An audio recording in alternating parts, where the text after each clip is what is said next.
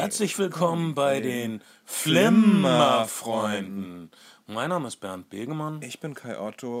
Ben Schado ist wieder unterwegs. Er lässt euch schön grüßen. Wir vermissen Ben wirklich, aber wir müssen uns langsam klar machen, dass er einfach mehr Jobs hat als wir und dass er deshalb oft weg ist. Vielleicht Sag's doch anders. Sag, sag, sag, wir haben eine Pflicht zu erfüllen. Wir sind, wir sind den Leuten was schuldig.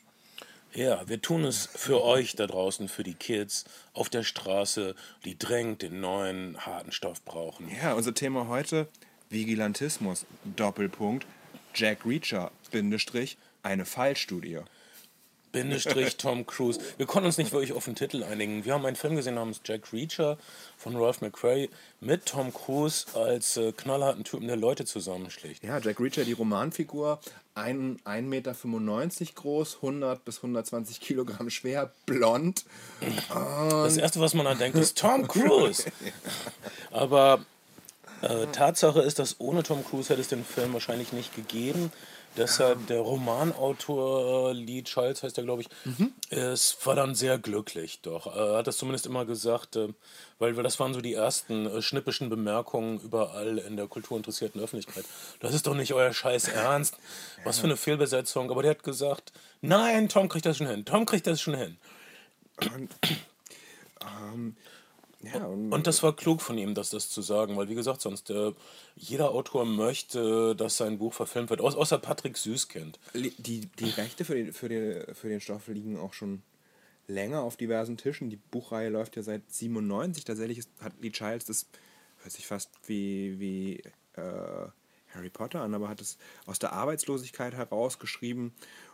Und die Legende sagt, den, der hatte den Vornamen für seine Figur Jack und er wäre mit seiner Frau im Supermarkt gewesen. Und eine ältere Dame hätte ihn gefragt, ob er da von da oben was herunterholen könnte. Und dann hat, hat er ihr das freundlicherweise gegeben und dann sagt seine Frau, wenn du auch nichts mehr wirst in diesem Leben, ein Reacher. Das könntest du immer noch werden. Und daher also der Name Jack Reacher. Und Völlig die, brillante Geschichte. und ähm, hält sich, aber, aber, aber eine Geschichte. Mehr als nichts. Ähm, Man braucht eine Geschichte. Wenn ich jetzt kurz abschweifen darf, äh, was der, äh, der Spielfilm The Hunger Games, die Tribute von Panem, richtig äh, gemacht hat und was es neu gebracht hat, ist äh, äh, äh, die, die Kinder, die sich da zur, zum Amüsement der Massen zu Tode kämpfen, können nur überleben, nicht nur, wenn sie die besten Killer sind, sondern wenn sie eine Geschichte haben. Also die Heldin überlebt The Hunger Games, weil sie die stärkste Geschichte hat, weil sie die stärkste Selbstinszenierung hat. Ähm, deshalb, ähm, man muss nicht nur irgendwas können, man muss auch eine Geschichte um sich herum haben. Ja, ich sag, wir machen irgendwann noch mal einen Podcast The Hunger Games versus Battle Royale. Ja, obwohl, dann kann man auch fast über dasselbe sprechen, aber ist egal. Ja. Ähm, aber aber äh, wie dem auch sei. Also äh, es ist ein sehr erfolgreiches Roman-Franchise, das bis auf ein Jahr, in dem es zwei Romane gegeben hat, jedes Jahr ein Buch hervorgebracht hat für die Bestsellerlisten, das aber bisher eine Verfilmung schuldig geblieben ist, was wohl viel damit zu tun hat, dass wir uns in den Romanen sehr im Kopf des Protagonisten befinden. Das heißt, es ist sehr viel Stream of Consciousness. Äh, wir erfahren, was er denkt, wie er Sachen kalkuliert, wie er, wie er vorgeht, wie er Sachen berechnet. Dinge, die sich schlecht übersetzen lassen. Er ist wohl sehr wortkarg. Versucht der Film das, versucht das Film was einzufangen? Über Dialoge ja teilweise. Teilweise, ähm, also zum Beispiel gibt es ja diesen Dialog zwischen ihm und der Anwältin. Wir sprechen gleich mal kurz über die Handlung des, des vermeintlichen Killers, indem er, indem er kurz darlegt, sehr dezidiert, welche Überlegungen dazu geführt haben, dass der Killer eigentlich nicht der Killer sein könnte. Ja. Ich glaube, also ich, ich kenne den Roman ehrlich gesagt nicht dazu. Der Roman heißt One Shot, ist glaube ich der fünfte oder sechste Roman der Reihe. Sie haben, sie haben nicht mit dem ersten angefangen, sondern mit dem äh, am einfachsten zu verfilmenden. Wahrscheinlich, ja. Ähm, okay, äh, fassen wir kurz zusammen. Äh, Jack Reacher, die Figur und dann Jack Reacher äh, ist Tom Cruise äh, im Schnelldurchlauf und im Vergleich. Ähm, Jack Reacher ist sowas wie eine Neuerfindung des Westernhelden, des mythischen Westernhelden. Jemand, der ähm, immer auftaucht, wenn Ungerechtigkeit passiert. Des Drifters eigentlich. Also d- der, der sozusagen in die Stadt geritten kommt. Er kommt in die Ähm, Stadt geritten, da ist dieses Unrecht, was, mh, was die normalen, ängstlichen, dummen Bürger nicht hinkriegen. Da braucht man einen Mann, der mal zulangt und äh, der Fünfe gerade sein lässt und so weiter. Und das ist äh, sowas von Western. Und Oder auch Ronan, so der streuende Samurai. Also Ja. der, aber, oder herrenlose Samurai. Aber, aber Western auf jeden Fall. ähm, das diese Art von Held kann es eigentlich nicht mehr geben heutzutage. Deshalb äh, erklärt uns der Film wirklich lange, vielleicht so insgesamt 10, 15 Minuten von der ganzen Laufzeit, äh, wieso es das eben doch noch gibt und, und wie Jack Reacher, Tom Cruise das macht. Er ähm, war Soldat, er war Militärpolizist, er hat das problematisch gefunden, Soldat zu sein. Er kommt zurück in die USA. Er will äh, frei sein. Also hat er keine Kreditkarte, er hat keinen Führerschein und so weiter. Er holt sich nur ab und zu mal Geld aus der Pensionskasse über, Über- äh, Geldüberweisung. Das heißt, man kann nicht wissen, wo er ist. Er hat keine äh, Telefonnummer, keine Adresse, keine Sozialversicherungsnummer. Ähm, und, und, und, und, er wechselt, er wechselt seine Kleidung auch alle paar Tage. Also er kauft neue Kleidung, das sieht man ganz am Anfang des Films, und schmeißt die alte einfach weg. Er Mhm. Ja. hat immer nur dieses eine, eine Paar Klamotten, was er am Leib trägt, im wahrsten Sinne des Wortes. Er hat keinen, er hat nicht mal einen Stift, um sich Fakten aufzuschreiben, was äh, ab und zu Leute verblüfft. Ähm, ja, ähm, und er verprügelt Leute, wenn sie äh, komisch sind. Ähm, und er sagt ihnen auch vor, dass er sie verprügeln wird. Und das ist der Augenblick, wo man, äh, wo ich mal als Regisseur gedacht hätte, scheiße, Tom Cruise ist irgendwie 1,65. Da sind fünf echt große Typen um ihn rum. Äh, er verprügelt sie auf der offenen Straße. Äh, das ist komisch. Aber ich finde, mehr, mehr als jeder andere Schauspieler ist sozusagen, natürlich ist Tom Cruise eine, eine, eine Star-Persönlichkeit, die immer, die immer mitschwingt in jedem Charakter, den er spielt. Und ich, mehr als jeder andere steht Tom Cruise irgendwie für das Unmögliche erreichen. Du siehst also, Tom Cruise führt die irrsten, irrsten Kämpfe auf, äh, Tänze auf, äh, macht seine Stunts selber in, in, in Mission Impossible. Es gibt diese Geschichte des, äh, des Set-Fotografen des letzten Mission Impossible Films. Tom Cruise ist also in Dubai, ich glaube, ist glaube ich auf dem höchsten Wolkenkratzer, den, den es momentan aktuell gibt auf der Welt. Und er rennt also über die Außenfassade, macht es selber, was, ein, was ungewöhnlich ist schon für einen Hollywood-Darsteller. Und ähm, dann kommt der Set-Fotograf und sagt, hey, äh, Tom, jetzt wo die Kamera durch ist, ich hätte halt gern echt noch einen Still von dir, wie du rüberläufst. Machst du es nochmal? Und Tom Cruise sagt, hey, klar, kein Ding. Easy. Und kein anderer Hollywood-Star hätte das gemacht. Tom Cruise ist einfach Er will der größte Filmstar der Welt sein. aber er ist- total bodenständig. Naja, Art und Weise. naja, ja, aber also er, er, kann noch so viel auf, auf Couches rumspringen oder seltsame Sachen auf Scientology-Jahresversammlungen sagen. Aber er ist wirklich super professionell, das muss man ihm lassen. Ja. Also alle, alle Regisseure, alle Produzenten arbeiten gern mit ihm, weil sie genau wissen, dass er sich auch für die Filme einsetzt hinterher, dass er über jeden blöden roten Teppich geht, dass er endlos Presse macht und dass er sich wirklich vorbereitet.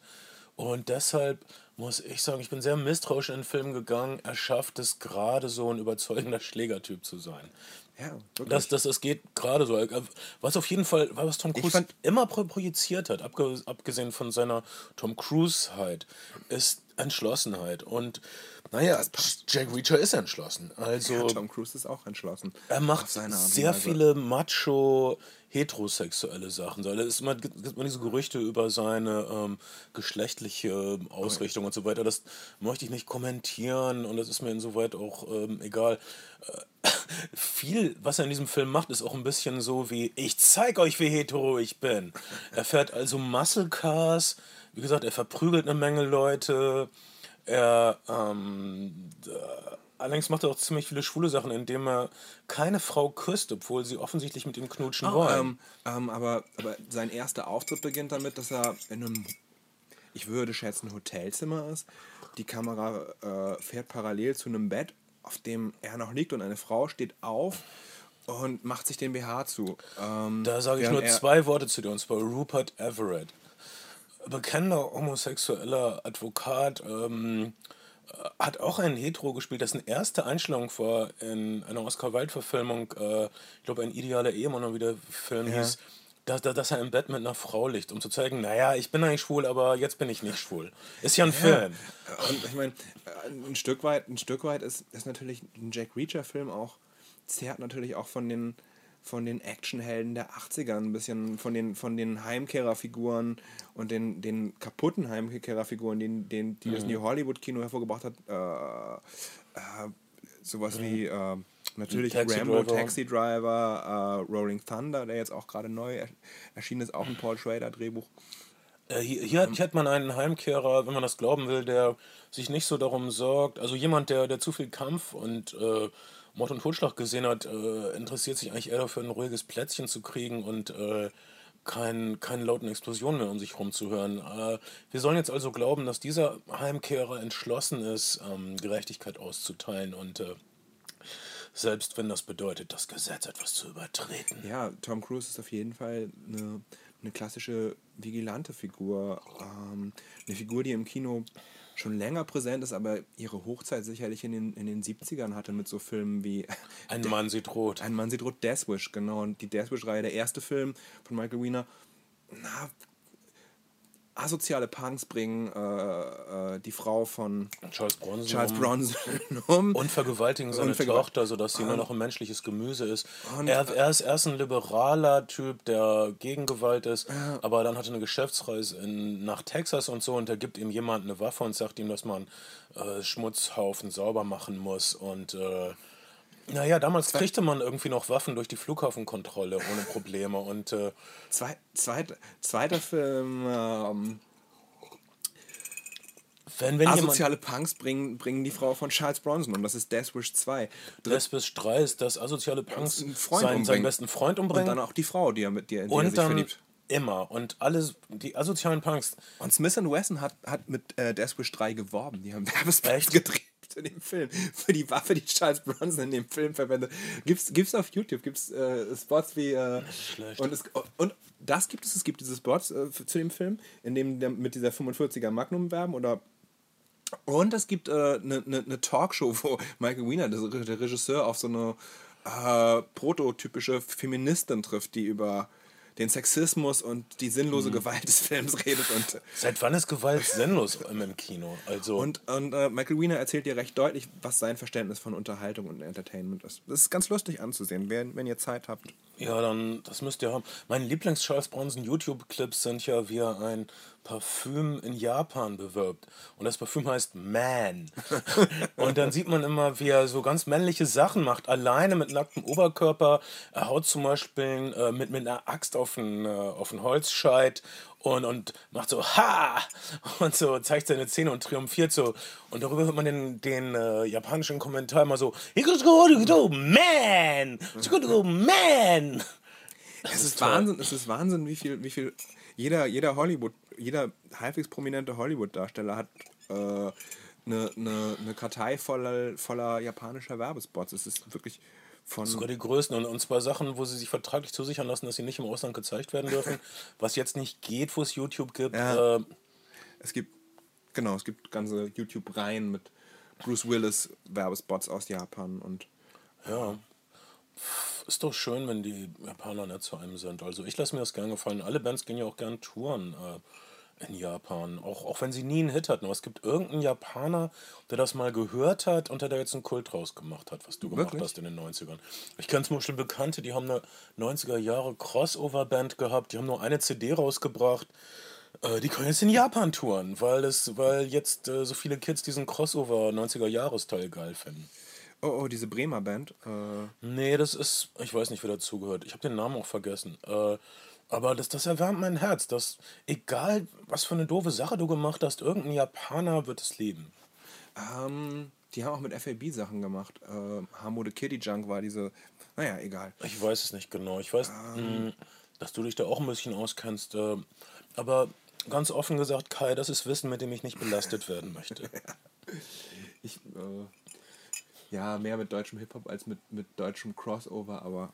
aber ja. Alles derselbe Dreck. Entschuldigung, Entschuldigung, das ist der Schubert-Liebhaber, der aus mir spricht. Die launische Forelle. Deutsche, deutsche Klassik auch ein Riesenthema in Japan auf jeden Fall. Ja, das, ach, das, das finden die gut. Wir finden die Japaner auch gut, aber wir finden es wirklich seltsam, dass äh, äh, Kinderpornografie nicht strafbar ist, also ziemlich einziges Land. Äh, Ist das so? Das ist so. Äh, naja, es, es sind also Mangas, wo, ähm, wo Männer es mit Minderjährigen treiben, sind halt äh, erlaubt. Und, Okay. äh, und Animes, das ist. Äh, und es, gab mehrere Initiativen, dass das äh, geächtet wird, gesetzlich, wie in jedem anderen zivilisierten Land. Die sind auf jeden Fall von Schulmädchen ein Stück weit besessen. Und die sind tierisch besessen und äh, auch, äh, ich meine, ich gucke ja nun wirklich sehr aus, aber- ausführlich japanische Porno-Videos und ich finde einige Praktiken dort sehr fragwürdig. Für deine Feuilleton-Kolumne, die heißt äh, Fünf Finger gegen Japan. Naja, sie benutzen eben keine Finger, sie benutzen immer irgendwelche Maschinen. Die wollen immer, dass das zwischen ihnen und der Frau eine Maschine ist und das verstehe ich nicht. Wieso will man, Okay. da muss man doch total plem-plem sein. Aber man muss, man muss sagen, Pädophilie hin, Pädophilie her. Es gibt auch eine Menge amerikanischer und deutscher Pornoproduktionen, die mit dieser magischen 18 spielen. Barely 18, Just 18, Almost 17. Also so, so dieses, ähm, offensichtlich gibt es auch in, in, der, in der internationalen Herren-Männerschaft eine, eine große Vorliebe für, für Lolita-Mädchen. Und warum auch nicht? da ist mir lieber eine 40-Jährige, die im Herzen jung geblieben ist. Neulich hat sich jemand doch total darüber aufgeregt, dass 80% aller MILFs in Wirklichkeit gar keine Mutter sind. Da hat sich jemand drüber aufgeregt. In diesem MILF-Film 80%, ich sag's euch, sind keine Mütter. Alter, Leute haben echt Probleme, ne?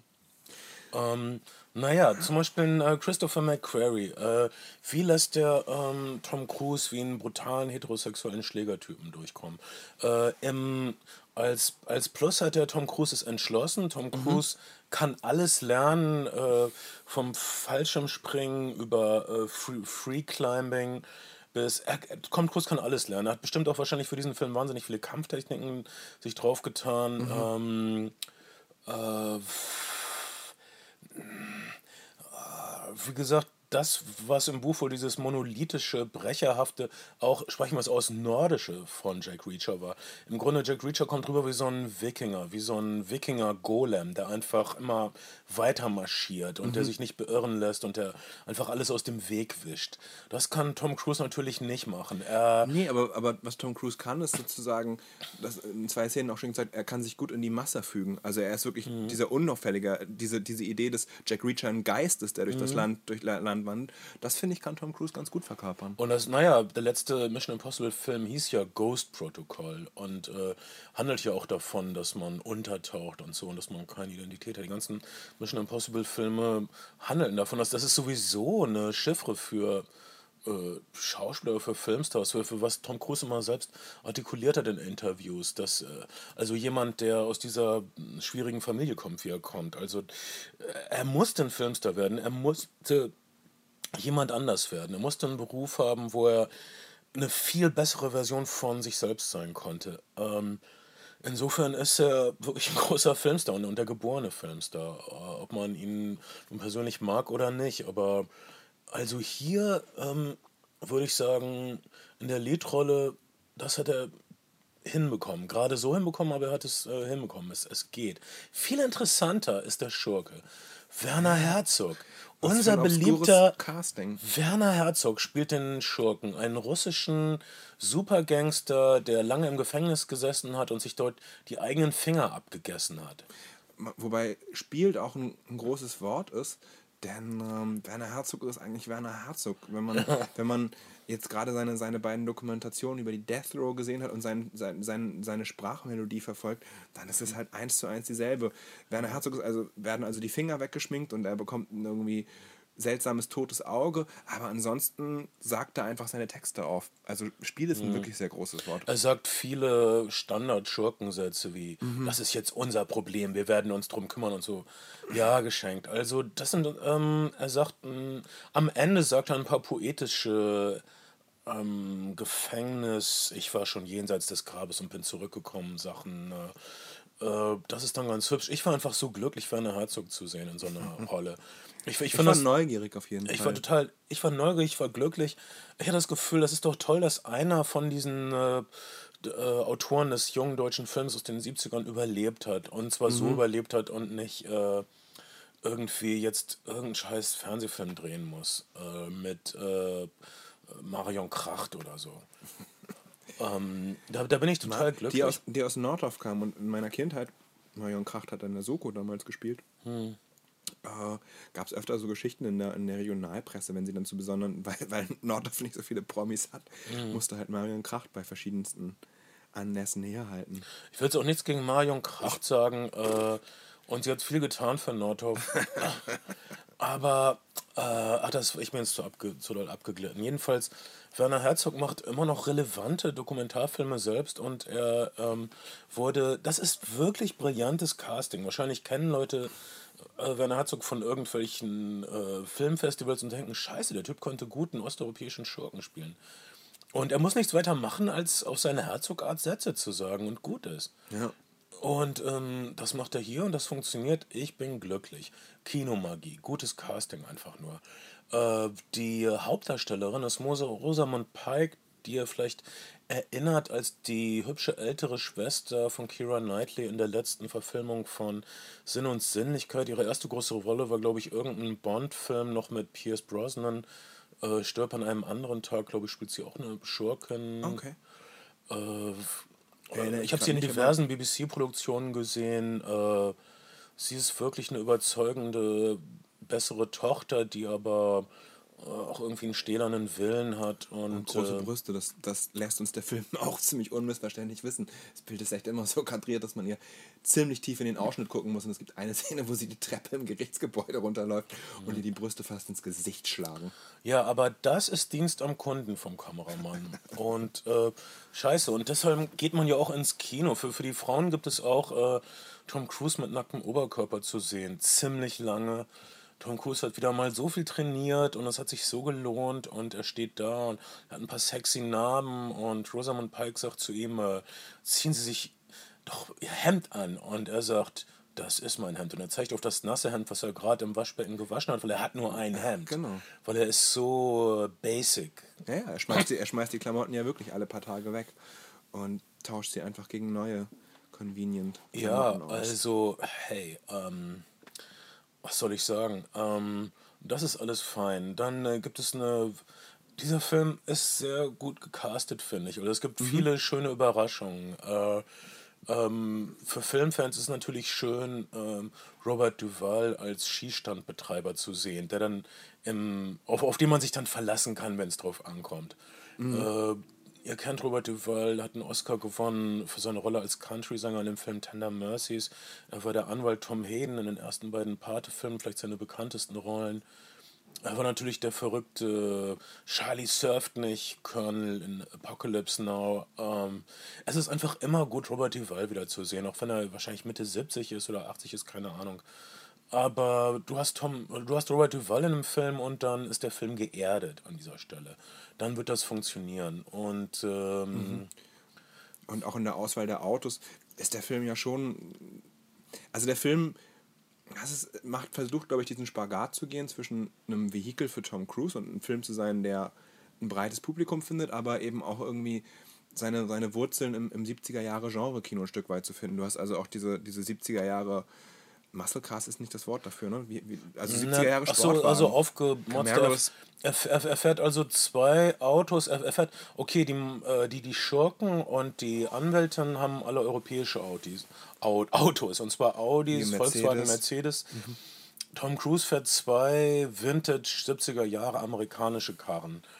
Ich weiß, das einer davon war, glaube ich, ein Muscle Car, aber ich, hab, äh, ich kenne mich auch nicht so gut aus da dran. Äh, er fährt dann den Mercedes der Anwältin und der wird natürlich völlig zerstört. Die anderen beiden Autos werden nicht völlig zerstört. Äh, vielleicht ist das ein Statement, vielleicht ist, musste das einfach so sein von Drehbuch. Ja, der Audi ja. bleibt doch auch relativ unversehrt. Ähm, das zweite Auto, was er fuhr, war, glaube ich, wirklich dann der klassische Steve McQueen Ford Mustang. Nur aufgebockt, mhm. höher gelegt, nicht tiefer gelegt. Die Amerikaner legen ihre Autos gerne höher. Die Deutschen, also die amerikanischen Prols machen ihre Autos höher, die deutschen Prols machen ihre Autos tiefer.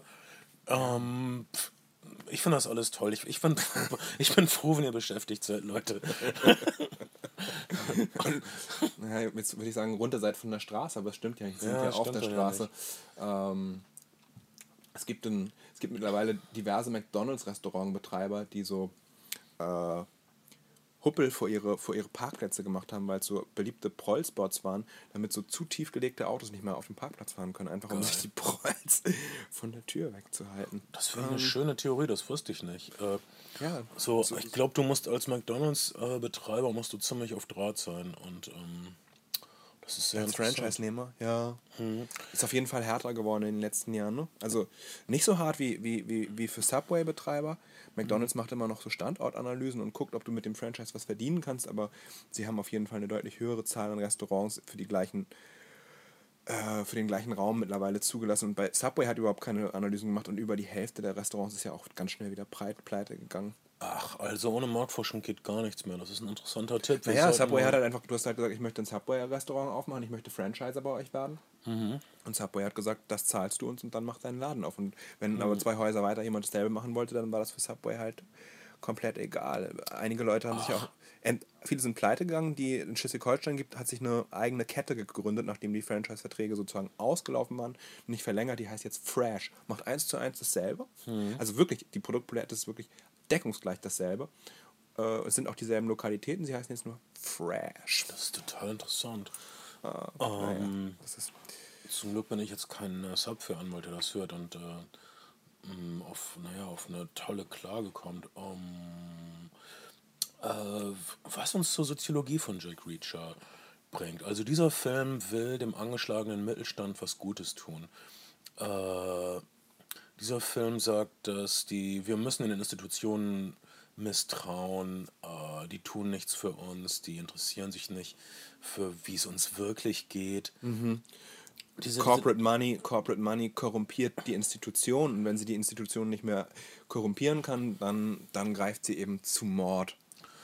Ähm, dieser Film äh, macht einige hübsche kleine Sachen oder, oder, oder zumindest ungewöhnliche Sachen. Die stärkste Szene des Films ist, wo ähm, Jack Reacher der Anwältin sein Leben erklärt. Also sie, sie, hat, sie hat Angst, dass er verrückt sein könnte, weil wer verzichtet auf Krankenversicherung und Sozialversicherung und wer hat nur ein Hemd und, und driftet durch die Gegend ohne festen Wohnsitz, wenn er es nicht muss. Äh, sie hat Angst, dass er verrückt ist und äh, er erklärt ihr sein Konzept von Freiheit. Er ist mit ihr am Fenster ihres Büros und er bittet sie, zu sich ans Fenster zu kommen. Dann ist es dann eine leicht erotische Szene, aber er hat was anderes im Sinn, als sie zu knutschen. Er äh, bittet sie rauszugucken auf das Bürogebäude gegenüber und dann sehen wir einsame Menschen in Büros, äh, Leute, die die Büros sauber machen mit leerem Blick, einsame Menschen auf Straßen. Er sagt, wie viele von diesen Menschen sind frei äh, von Angst, von, von Sorgen um den nächsten Monatsersten.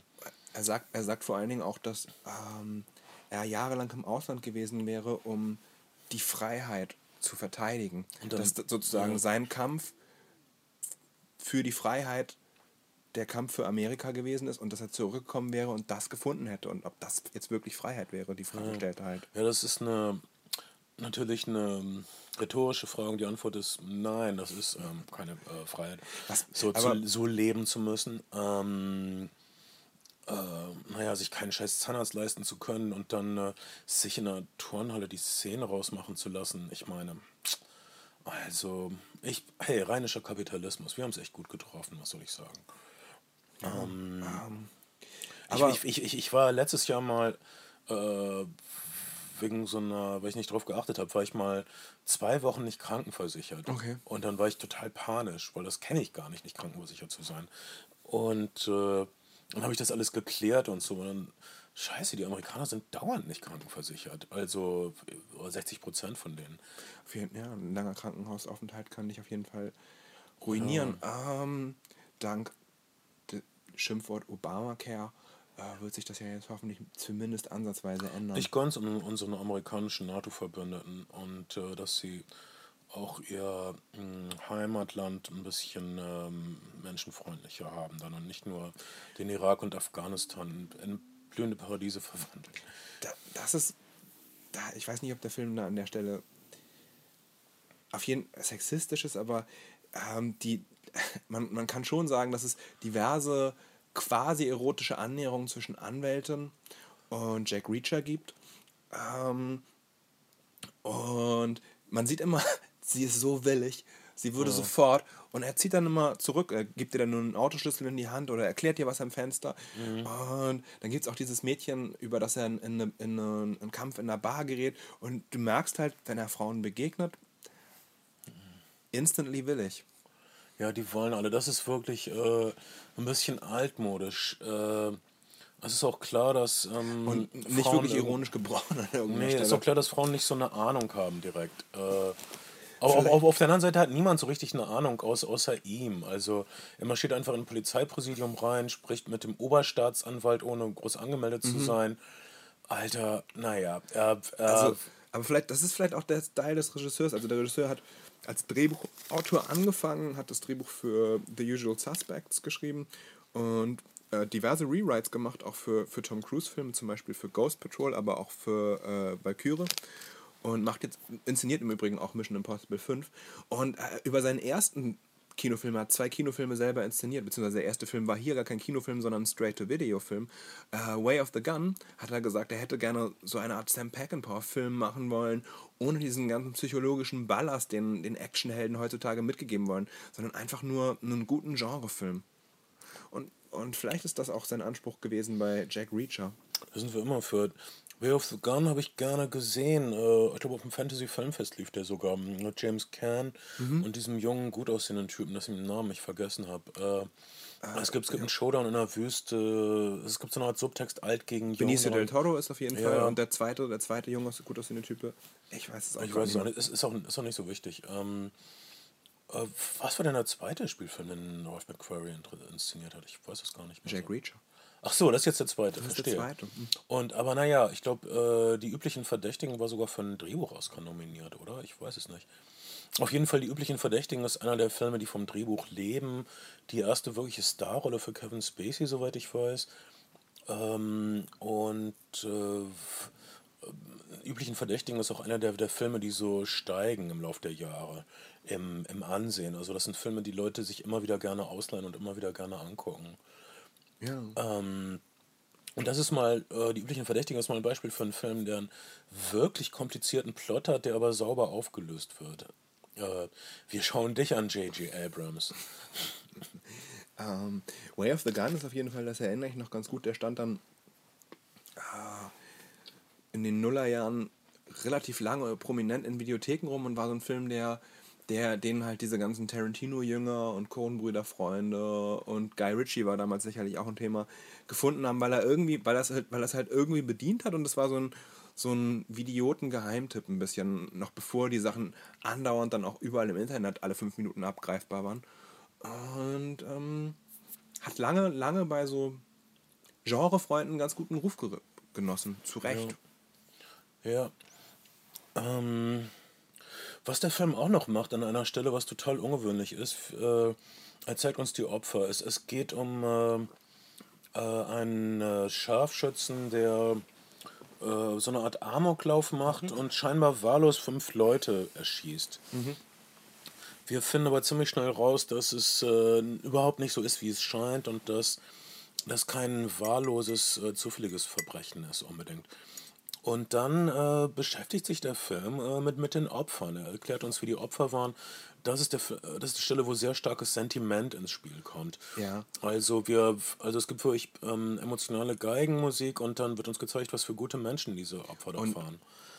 Was aber auch erstaunlich ist, ist natürlich, dass jeder, jedes dieser Opfer sozusagen genau an diesem Tag in einem Schlüsselmoment seines Lebens angekommen ist, mehr oder minder. Das, ist natürlich, das ist natürlich, es geht ja auch nicht um Wahrscheinlichkeiten im Hollywood-Kino, aber und er tut es natürlich auch, weil ähm, sich eine dieser Geschichten vielleicht als falsch herausstellen wird und gleichzeitig sozusagen er uns darüber Zugang verschafft zu den vermeintlich wirklichen Motiven, die hinter diesem sinnlosen Morden stecken. Ja, also das ist nett. Ich, ich finde, das war eine überfällige Sache, die ein Actionfilm, äh, ein Thriller mal machen sollte, dass man mal kurz über die Opfer spricht. Das ist eine Sache, die auch viele Leute verlangt haben. Von wegen, es geht immer nur um die Täter und so, das ist doch alles schlimm, wenn Menschen sterben, da sind doch Schicksale dahinter. Das ist genau, was Jack Reacher sagt. Jack, Jack, Jack Reacher ist praktisch so die zornige mittelamerikanische Hausfrau, die sieht, dass ihr Mann einen Gewaltfilm guckt und sagt, ja, das geht dann immer nur um diese Killer und um die Helden. Was ist denn mit den armen Menschen, die da erschossen werden? Ähm, das ist ungefähr Tom Cruise Argumentationslinie in äh, diesem Jack Reacher-Film. Und er sagt das der Anwältin des vermeintlichen äh, Schützen, äh, er würde ihr helfen, aber sie muss sich mal mit den Opfern beschäftigen. Eine andere, eine andere Argumentationslinie ist aber tatsächlich die des, des Vigilantismus und einer sehr eigenen Auffassung von, von Gerechtigkeit, denn er, er vertraut nicht dem Staatssystem, das wird ganz deutlich in dem Schlussdialog mit Werner Herzog, sondern er vertraut seiner eigenen Gerechtigkeit und die bedeutet eben auch, wenn der, wenn der Gegner eigentlich schon erledigt und erlegt ist, ihm einfach trotzdem dem Tod zuzuführen. Ähm, so ein bisschen, ja, Vigilantismus ist halt wirklich immer noch ein, ein, sehr populäres Phänomen. Also eine Serie wie Dexter zum Beispiel äh, äh, basiert ja auch auf der Idee eines, eines nur anders gelagerten Vigilant, äh, Vigilante oder, oder eben die Batman-Filme auch. Ich habe jetzt ähm, ähm, was gelesen, ich habe den Autoren gerade vergessen. Es gibt so einen ähm, dokumentarischen äh, Comedy-Autoren in, in Amerika, der obskure Themen sucht und der hat sich äh, auf die Reise begeben zu Superhelden im Alltag, also Leute, die glauben, sie wären Superhelden. Und der geht also nach Texas und fährt ein Wochenende in Houston mit einem Typen rum, der komplett in Teflon eingekleidet ist und die Straßen von Houston patrouilliert, um Verbrechen zu verhindern. Und sie fahren rum, es passiert nichts, es passiert nichts. Er bekommt einen Streit mit zwischen einem Mann und einer Frau und äh, hält an, steigt aus, will schlichten. Es endet damit, dass äh, die Frau die Polizei ruft, weil er unwillkommen ist. Und am, am Sonntagabend, der, der, der Schreiber sitzt also im T-Shirt und in Jeans hinten auf dem Rücksitz des Autos des Superhelden. Der Typ komplett in Teflon gekleidet, sagt er, okay, wir machen jetzt was und fährt zu einem Crackhaus mhm. wo lauter Crack-Dealer sind, oh, schwer bewaffnet. Und der Autor also im T-Shirt und der hat und die Leute sagen, hey, ähm, das hier ist das wirkliche Leben. Du gehst lieber. Es ist nicht so schlau, hier weiter abzuhängen, weil es könnte dir was passieren. Ähm, wieder erwarten bekommt aber die Crack-Dealer davon äh, dazu, tatsächlich ihren, ihr Corner, ihre, ihre Straßenecke zu räumen. Ähm, aber brenzliche Situation ein Wochenende später fliegt er mit dem Typen nach Las Vegas. Da trifft er sich mit anderen Superhelden mhm. in Uniform. Und ähm, sie bestellen sich Prostituierte aufs Zimmer, die sie bekehren wollen. Und natürlich ist es, ist es nicht das Erste, wenn, wenn Prostituierte ein Hotelzimmer besitz, besuchen und da sitzen halt Typen in so Latexklamotten und Uniform, denken die nicht als erstes, es ist eine Bekehrungsrunde. Ähm, das ist ganz lustig. Die ähm, wollen Geld sehen, bevor sie bekehrt werden.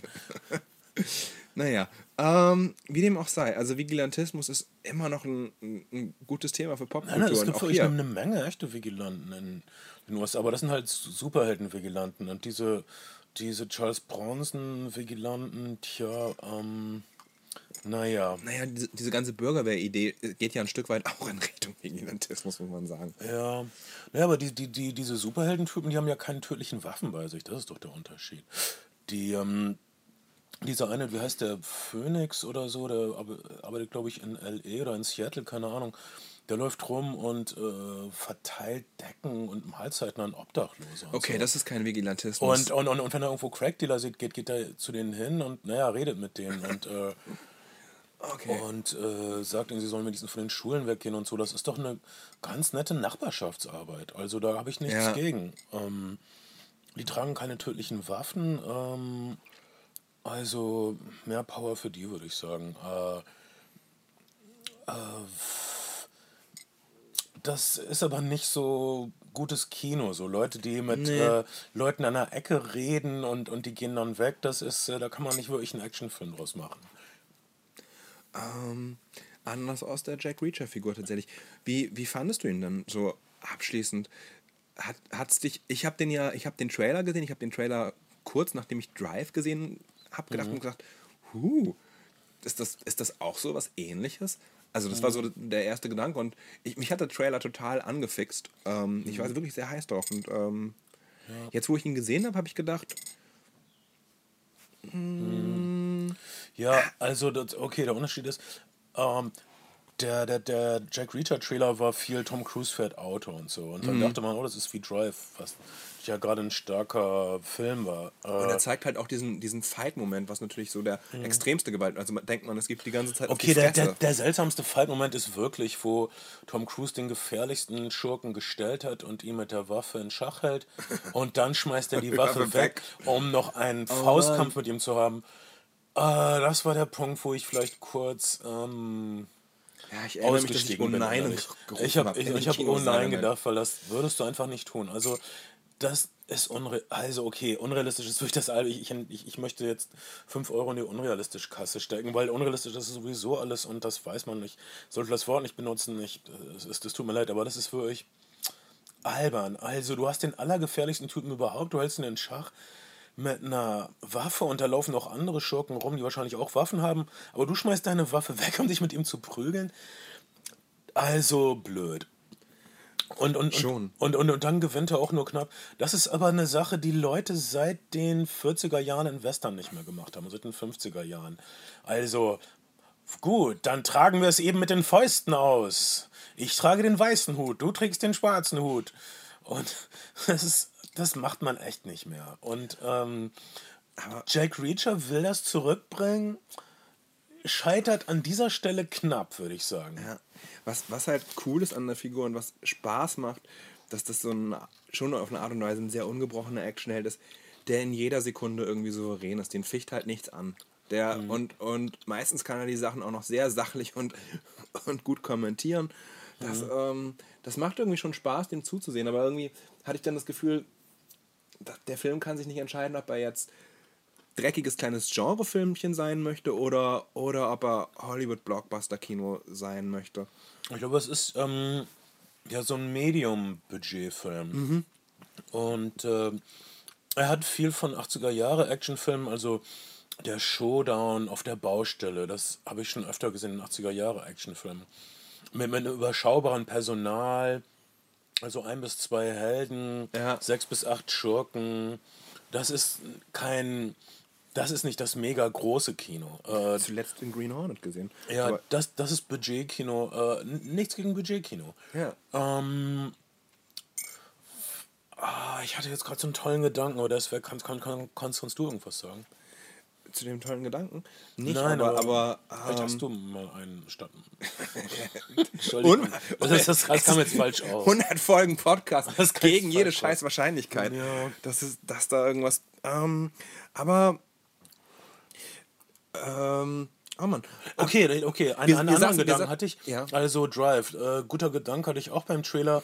Nein, es ist eben nicht Drive. Der Regisseur hat nicht äh, diesen Stilwillen wie Niklas Benninger von. Ruffen, der, der dänische Regisseur von, von, von Drive, Mhm. äh, der es geschafft hat, mit, mit Drive halt so ein ästhetisches Ding von vorne bis hinten durchzuziehen. Also so einen po- poetischen Film, einen distanzierten Helden, Mhm. der in, in, in, in dieser Gewalt-Traumwelt lebt mit 80er-Jahre-Soundtracks. Mhm. Äh, Ralph McQuarrie kann das wahrscheinlich nicht ästhetisch und hat es bestimmt auch nicht versucht. Ich schätze, er hätte alle Hände damit voll äh, zu äh, damit, damit voll zu tun, äh, Tom Cruise wie einen knallharten Macho aussehen zu lassen. Ja. Das stimmt. Ich habe mir, glaube ich, manchmal einfach gewünscht, dass so dieser Ermittlungsansatz, den der Film halt auch hat, Tom Cruise gibt sich auch die Werte, das bleibt halt irgendwie ziemlich an der Oberfläche und es, und es geht so en passant an einem vorbei und dann ist der Film auch irgendwie schon zu Ende. Ich habe das Gefühl, der Film hat fast ein bisschen zu viel zu erzählen. Ähm, vielleicht hätten sie auch drei scheiß Teile draus machen sollen, wie aus dem Hobbit oder so. Ich weiß es nicht, aber ich, ich hatte, hatte auf jeden Fall Bock mit dem Typen noch ein bisschen, bisschen bei den, beim Ermitteln abzuhängen und beim, beim auf die Schliche kommen. Und dann, das ging dann doch aber alles irgendwie ziemlich, ziemlich fix. Aber ähm, naja, ich kann nicht sagen, dass der Film mich unbefriedigt zurückgelassen hat. Nein. Ähm, Für Action-Fans okay, für Tom Cruise-Fans okay. Äh, für Genre-Kino-Fans auch irgendwie okay. ja, ähm, Und wir, wir, saßen, wir saßen in der, das war die dritte Pressevorstellung, glaube ich, die diese Stadt gesehen hat. Und ähm, entsprechend waren wir, jetzt, jetzt nehme ich uns au, außen vor, merkst du vielleicht, äh, und die D bis E-Presse der Stadt anwesend. Also wir, hatten, wir hatten ein ganz bezauberndes Pärchen hinter uns sitzen. Du hast da so ein paar Konversationen überhört. ja, die, ähm, weiß nicht. Äh, die Leute hatten echt keine Ahnung vom Kino. Aber ich, ich, ich, ich, ich konnte es beweisen mit Zitaten, aber dann würden sie wissen, wer sie sind und dann wären sie traurig und was, was, was bringt das? Ja, stimmt. Also ich, ich bin immer wieder überrascht davon, wie wenig Leute Ahnung von Filmen haben. Ja, man, man, man, man sieht dauernd Filme und Leute haben keine Ahnung davon. Das macht mich fertig. Es macht doch viel mehr Spaß, wenn man Sachen ein bisschen durchblickt so oder... Oh Mann. Ja, ich fand es ganz gut, dass der Typ hinter mir erzählt hat, dass sein Bruder bei Piranha 3D ohnmächtig geworden wäre. Wie kann man bei Piranha 3 ohnmächtig werden? Das- Als na- Mann. Nein, aber das finde ich, das finde ich einfach eine. Also ich kenne niemanden, Vielleicht hat er eine Kino Scheinschwangerschaft gehabt. Das gibt es echt Das nicht fand mehr ich echt ein bisschen abgefahren. So, ähm, und dann hat er sowas erzählt wie, ja, wahrscheinlich lag es an der Schnittfrequenz und dem neuen 3D und so. Mhm. Ähm, okay. Oder in der Szene, wo die Piranhas dem, dem Typen vom Penis an aufwärts gegessen haben. ähm, möglich. Das sind Sachen, die ich mir oft vorstelle. also, was für Weicheier. Naja. Naja. Aber ja, ähm, Jack Reacher ist auf jeden Fall. Wird sein Geld zurückmachen. Ähm, es gibt ja eine ganze Menge mehr Romane und es ist auch ziemlich sicher, dass wenn der Film gut lau laufen wird, äh, das Franchise fortgesetzt werden wird. Ja, die Sache ist, dass äh, die bestimmt auch so gedacht haben, das sind äh, smarte kleine Filme, die man schnell mal machen kann. Mission Impossible Film zu drehen ist bestimmt dreimal so teuer, wie einen Jack Reacher Film zu drehen. Du brauchst einfach nur einen Typen, der in einem Motel absteigt und der ein paar Leute verkloppt. Vielleicht ist das auch der Deal, denn ähm, Tom Cruise und der Regisseur machen ja zusammen jetzt Mission Impossible 5. One for them, one for us ist ja immer irgendwie, ist, ja, ist ja so ein beliebtes Schema, einen, einen für das Studio und danach können wir einen machen, wo wir sozusagen carte blanche haben. Und es ist wohl auch tatsächlich so, dass ähm, es gab ein Originalskript, das dann nochmal umgeschrieben worden ist vom Regisseur selbst. Und ab dem gab es wohl keine, keine, keine Script-Doctoring mehr, was sehr ungewöhnlich ist, sondern Tom Cruise hat wirklich schützend seine Hand über das Drehbuch gehalten und gesagt, das ist so rund, wir machen es genauso und Änderungswünsche des Studios, nope. Und ähm, naja, in- Tom in- Cruise in- ist halt in Tom Cruise. Fall, ja, ja, und der ist auch äh, immer sehr kooperativ mit Filmemachern. Also zum Beispiel, wie er auch seine Hand schützend über Joe Carnahan gelegt hat, äh, mit, mit dem er diesen Film Narc äh, produziert hat. Und äh, Tom Cruise hat Narc produziert. ja, Ah, okay. Narc ist ein sehr feiner, äh, sehr feines Riff auf, auf 70er Jahre Cop-Kino. äh, mit Ray Ray- Liotta, Ray- glaube ich. Ray Liotta, genau. Ähm, auch, auch eine empfehlenswerte kleine Videoausleihe von uns hier. Äh, Ja, so ein, so ein auch wirklich ein Video-Geheimtipp, von dem es ein bisschen schade war, dass er in Deutschland nicht ins Kino gekommen ist. Also die äh, Superstars kümmern sich um ihre kleinen äh, Filmemacher. Äh, Brad Pitt mit Andrew Dominic ähm, macht einen der besten Western in neuester Zeit, nämlich die Ermordung des Jesse James durch den Feigling Robert Ford und jetzt äh, Killing Them Softly. Der echt beschissen ist. Also nein, nein, nicht beschissen. Nein, nein, das, das trifft es nicht wirklich. Ähm, diese George Higgins äh, Romane so. leben, leben halt leben halt sehr vom von dem Dialog und ähm, Ich, ich, ich mochte Killing Them Softly. Es ist praktisch ein Kunstfilm. Es ist ein Kunstfilm, Es ist ein, es ist ein Av- Avantgarde-Theaterfilm im Grunde. ja, und es gibt auch, der Film ist fantastisch fotografiert. Diese, diese, ähm, diese, diese gewöhnlichen Orte, die dann eben doch ungewöhnlich ist, also so Uncommon Places, um einen Fotobuchnamen zu zitieren, das ist, das ist schon irgendwie toll eingefangen. Und, äh, und, und diese Bemü dieses Bemühung, einen Film aus den späten, also der spielt ja so irgendwie um mit, mittlere Nullerjahre in die 70er Jahre zurück transport zu transportieren und ihn irgendwie zeitlos erscheinen. Das sieht alles toll aus, aber manche der Dialoge fand ich dann wirklich echt ermüdend. Und das war ein bisschen prätentiös, das gegen, gegen diese äh, Immobilienblasen, George Bush tritt ab, äh, Obama übernimmt Backstory gegenzusetzen und, und diese, diese Analogiegeschichte, das, das finde ich, tut dem Film nicht wirklich gut.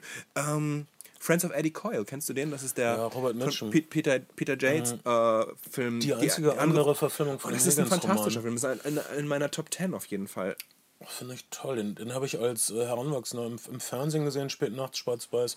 Und äh, der Film hat mich ein bisschen erwachsen gemacht, die Freundin Okay, des Eddie ähm, ich bring dir die Criterion mal mit. Das ist ein super, ein super Vorschlag, vielen Dank.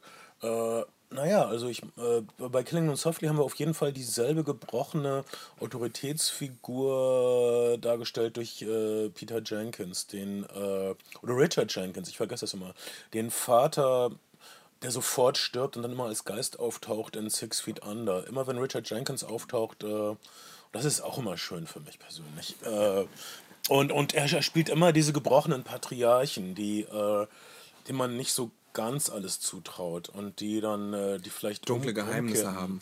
Die immer Geheimnisse haben und die auch vielleicht umkippen und so. Naja, also, hey, jetzt sind wir bei Killing Them Softly. Darf, also wir sind uns ziemlich einig über Jack Reacher, Killing Them Softly. Würde nicht meine Hand für uns Feuer legen, aber ich fand ihn extrem sehenswert. Ich habe mich hervorragend amüsiert. Wirklich? Ich fand's, okay, es ist ein, immer ein prätentiöser Kunstfilm, wenn ein Film mit äh, anfängt, wenn, wenn äh, eine, eine Gestalt äh, hinter sich äh, Fahraufnahme und, und geht durch äh, über einen Platz und, und, und da fliegt Müll um ihn rum. Das ist immer prätentiös. Ja. Also, Dieser- aber Also macht ich, nichts. Ich finde die Locations auch teilweise wirklich fantastisch gewählt in dem Film. Und, und, das, und er ist wirklich in, in, im, im Cinemascope toll fotografiert, aber, aber er spielt halt wirklich wenig Filmisches aus, sondern er hat dann wirklich sehr, sehr lange Dialoge. Oh, es gibt nein, das würde ich widersprechen. Zum Beispiel die, die Szene, wie, wie, wie er Her- Heroinrausch visualisiert. Äh, Brad Pitt ver- versucht zu sprechen mit, Ja. mit irgendeinem Junkie. und, und es sind Und so Jump Cuts und die Kamera fährt immer wieder von ihm weg. das ist, ich finde das wundervoll. und Okay. Das ist sehr, sehr filmisch. Äh, dann, dann James Gandolfini, ja, Tony Soprano selbst hat eine Rolle als runtergekommener Killer, Killer, der äh, eigentlich jemanden umbringen soll, aber der dann äh, sie sich lieber im Hotelzimmer verschanzt und gar nicht mehr raus möchte. Und sich nur noch Nutten aufs Zimmer Weil er, weil er irgendwie einen depressiven, einen depressiven Schub hat oder so. Das ist sehr genussreich, das ist sehr schön, das sind Dialoge, die ich sehr mochte. Okay, ich fand, ich fand die, die, die Restaurantszene zwischen ihm und Brad Pitt entschieden zu lang und äh, ich habe ihn leider auch ich habe ihn leider auch in der deutschen Synchro gesehen. Ich weiß nicht, Ich vielleicht, vielleicht gewinnt er. Ich glaube, der wird Englisch. gewinnen, wenn man englische Original sieht. Äh, Killing Them Softly ähm, würde ich tatsächlich ein bisschen höher einschätzen als Jack Reacher. Weil Jack Reacher, äh, aber nach, nach deiner Definition, gibt einem das, was er vorgibt, zu einem zu geben.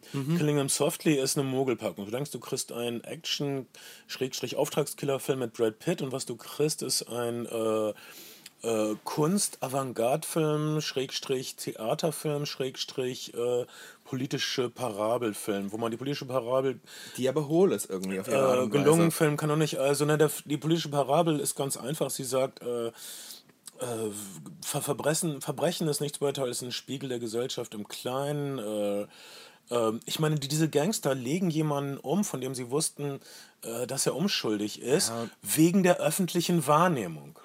Ähm, das ist, ich fand das amüsant.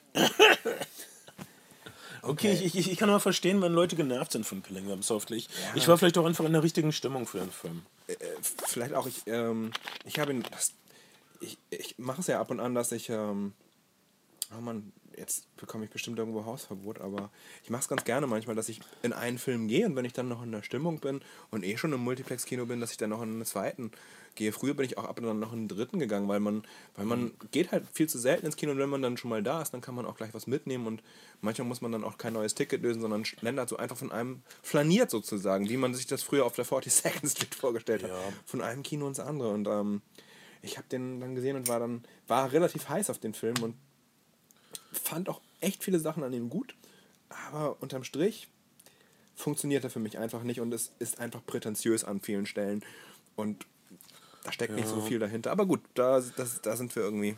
Ich habe nichts gegen ein bisschen wohldosierte Prätension. Das, das sagt mir, dass die Filmemacher was versucht haben oft. Äh, und ich finde es gut, dass es auch ein bisschen subversiv ist. Le- Leute, die wollen eigentlich diesen Actionfilm sehen und dann Ja. kriegen sie so ein, so ein Kunsttraktat, da, da freue ich mich innerlich. Aber Okay, stimmt. Ich hatte auch eine Reihe von, von. Ich hatte nicht viele Leute im Kino hinter mir, aber so eine Reihe von drei Prolls, die ähm, über die Schüsse gejubelt haben, aber dann, dann irgendwie so in Schweigen verfallen sind über weite Strecken des Films. Ähm, offensichtlich nicht ihr Kino. Aber ist ja auch nicht unbedingt sympathisch, wenn, wenn, Leute, wenn Leute im Kino gefickt werden und man sozusagen. Also eine Kinokarte ist ja auch für mich immer ein Kontrakt. Du kaufst was und gehst einen Vertrag ein, weil, weil dir irgendwas versprochen wird. Und wenn das dann gar nicht gehalten wird, dann tut es mir auch ein bisschen leid für die Leute. wenn man, wenn man zu wenig kriegt, ist es verarsche. Wenn man mehr kriegt, als man wollte, dann bin ich froh. Und dein, dein, deine Prolls haben ihre Gewalt gekriegt und ihr Blut gekriegt und ihre Gemeinheiten gekriegt. Und dann haben sie halt noch ein bisschen äh, ästhetisches Zeug gekriegt. Äh, geschieht ihnen recht.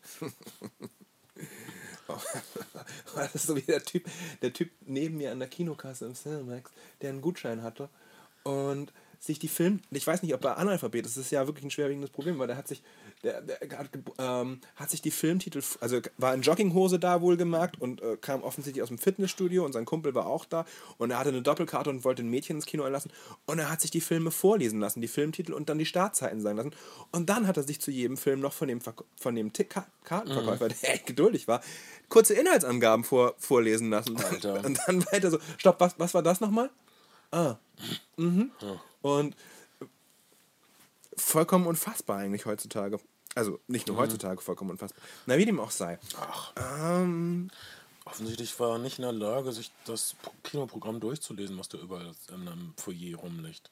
Nee, genau. Der, der, der Verkäufer hat ihm einfach nur die Inhaltsbeschreibung aus dem, aus dem gedruckten Programm vorgelesen und, ähm, und die Anfangszeiten. Also wahrscheinlich, entweder mangelt es ihm einfach an, an Lesefähigkeiten oder, oder er mag es, Leute mag Dienst, es, ja. zu, zu, Dienstleistungen zu veranlassen. Das ist nicht mal einen äh, echt äh, patrizischen Proll wirklich ähm, herrschaftliches Gebaren von unserem Multiplex-Zuschauer. Naja, also wir haben jedenfalls immer Spaß im Kino und ich hoffe, wir sehen euch da bald. Äh, mein Name ist Bernd Begemann. Ich bin Kayato. Zusammen sind wir zwei Drittel der Flimmer-Freunde. Bis bald. Ciao.